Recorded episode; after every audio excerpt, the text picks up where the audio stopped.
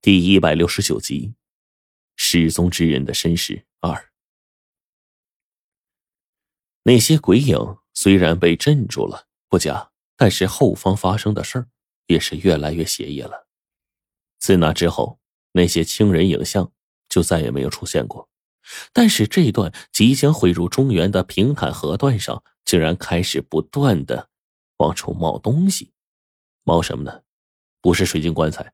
也不是死尸、邪物、怪物，是数之不尽的螃蟹、鱼虾，甚至还有夜里面蜂拥的往出涌出来王八。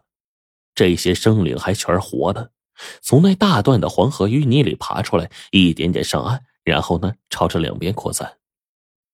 根据这个卷宗上的描写，这些王八、螃蟹究竟有多少呢？上面的形容是铺天盖地呀，占住了整个河岸两边。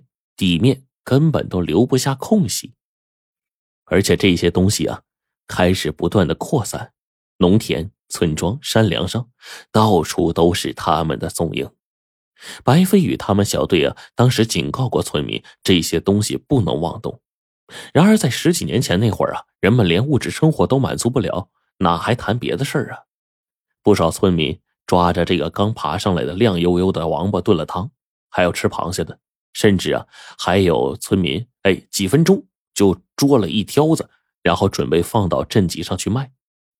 但是后面发生的事儿，接下来出现在我手里的这整张纸啊，是红色的，这也意味着后面发生的事儿更加的离奇，甚至是恐怖，就不是轻易能被人知道的。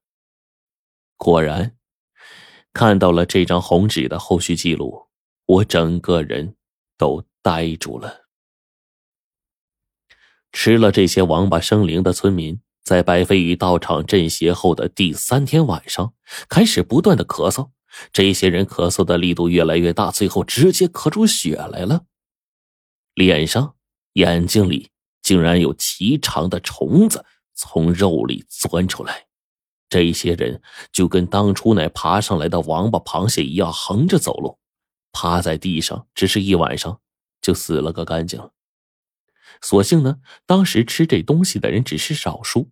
但是说来奇怪了，这些死尸被家人痛哭着抬到堂屋布置灵堂，等候村里阴阳先生个下葬。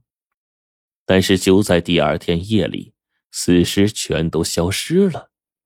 事发后的一天凌晨，有一个懒汉喝醉酒回家了。在黄河岸边看见密密麻麻的人脚印，一直通到河道两边那巨大锁链中间，一个黑漆漆的洞口。白飞宇他们接到消息，赶紧过去看，但是没人能够相信，那些前一天死去的尸体啊，最后竟然自主的进了这个黑漆漆的洞。但种种迹象都表明，那些死尸是真的进去了。最后卷宗上。只剩下了一张纸，上面还有白飞宇这几天的记录，全都是每天消失多少人口，多少人口进洞。总之啊，就跟高自定那个传说一样，进了那个洞的人都没出来。白飞宇他们最后把一些绳子绑在了一个舍生忘死的队员身上，那个队员怀着忐忑的心情进了洞。那绳子他们放的极长，大概得有二三百米，而那个拴了绳子进洞的队员走入洞中大概四五十米的时候，忽然里面传来巨大的压力，仿佛要把外面拽住绳子的人全都拉进去。在众人的不断努力、拼命抵抗之下，里面的东西僵持不下。白飞宇他们终于占得先机，把绳子开始倒着往回拉，但是诡异的事发生了。绳子拉出来五十米，里面的人依旧没能拉出来。白飞宇记得，那个队员裹着绳子进洞，一共才走了四五十米。闲杂的绳子按理来说应该是拉完了，可为什么绳子还没到尽头呢？那个队员还没拉出来呢？并且呢，大家可以清楚的感受到那里面绳子缠绕着的重量。那个队员肯定是绑在绳子上没丢。大家继续开始往出拉，六十、七十、一百，最后绳子拉出来三百米，里面的东西依旧是没出来。所有人都傻了呀。白飞宇知道事情不对了，吩咐剩下的人继续拉，一边往总部继续报告消息给上一任的龙王。而他的消息刚刚发过来，忽然后面接连又来了一条消息。白飞宇的消息啊，是这样说的：东西拉出来了，那是龙王，以后再出现在世间的我们，其实早已经都不在了。事件至此。上一任龙王当晚接到情报报告，派去执行任务的三个小组共计九人，加上一并配合的十五个当地村民，全都消失。具体过程不知。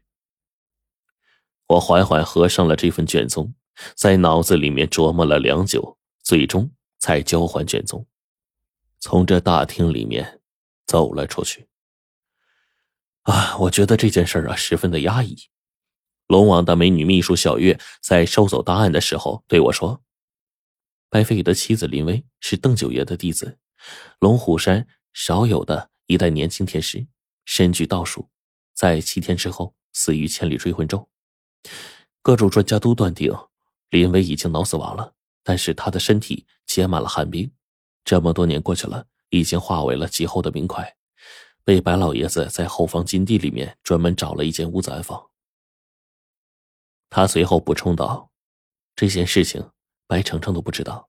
他唯一知道的是，自己的父亲在一次执行任务中失踪了，自己母亲中招已经死了。白老爷子很早以前就不希望白程程知道这些。前一段话是龙王让我告诉你的，后一段是因为，程程等同于我的妹妹，不要告诉他这些，令他一个人承受。”秘书小月说完。转身走进了大厅，只剩下我一个人独自思索着。东西拉出来了，那是龙王以后再出现在世间的我们，其实早已经都不在了。这句话反复在我耳边萦绕，一想到这句话，我就想到了锁龙台死而复生的人。我之前听白程程说过，白飞宇的事情或许和锁龙台有关。要说这两个地方都比较相似的事情，那正是锁龙台拥有着让死人活过来的能力，而白飞宇最后的那段话似乎也是蕴藏着这个意思。现在他回来了，更是佐证了这一点。那现在回来的白飞宇，还是当时的那个白飞宇，白程程的父亲？我觉得还是后面那几个字靠谱一点。其实。早已经都不在了。我忽然想起了华老，龙王带我们两次踏入关押重犯的禁地，有一件事情让我印象深刻，就是在经过一扇密封的铁门的时候，我感觉到十分阴冷。这或许就是白程程母亲林薇尸身的放置地吧。生物学上是有规定的，呼吸丧失、心跳停止是死亡。但是比这更准确的却是脑死亡，意识都死了，便永远都没有生还的可能了。可是我脑子里面忽然有了另外的一种可能：三魂主神，七魄主身。林威的身体并不腐烂，说明七魄安好，不见三魂。这也可能出现脑死亡，说不定林威的魂魄并没有散。那么，如果用来招魂的话，可我转念一想。又把这个念头给否定了。林威可是邓九爷的徒弟，邓九爷那手段滔天的人呐，比我强了何止几倍呀？他既然都无可奈何，这种招魂之法他又怎么没试过呢？我心想，这时候苗一峰老爷子在就好了，这种世外高人手中的卜术通天，说不定啊可以帮上忙。我念头至此，不到一分钟，新买的手机上收到一条短信。上面有一句话，还有一个用引号括起来的字，是这样说的：“天机不可泄露，送你一字，参悟与否全在自身。”这个引号里面是一个大写的十，数字十。这个短信不用想，我都知道是苗一峰发来的。这个老家伙当真是到了这种程度了呀！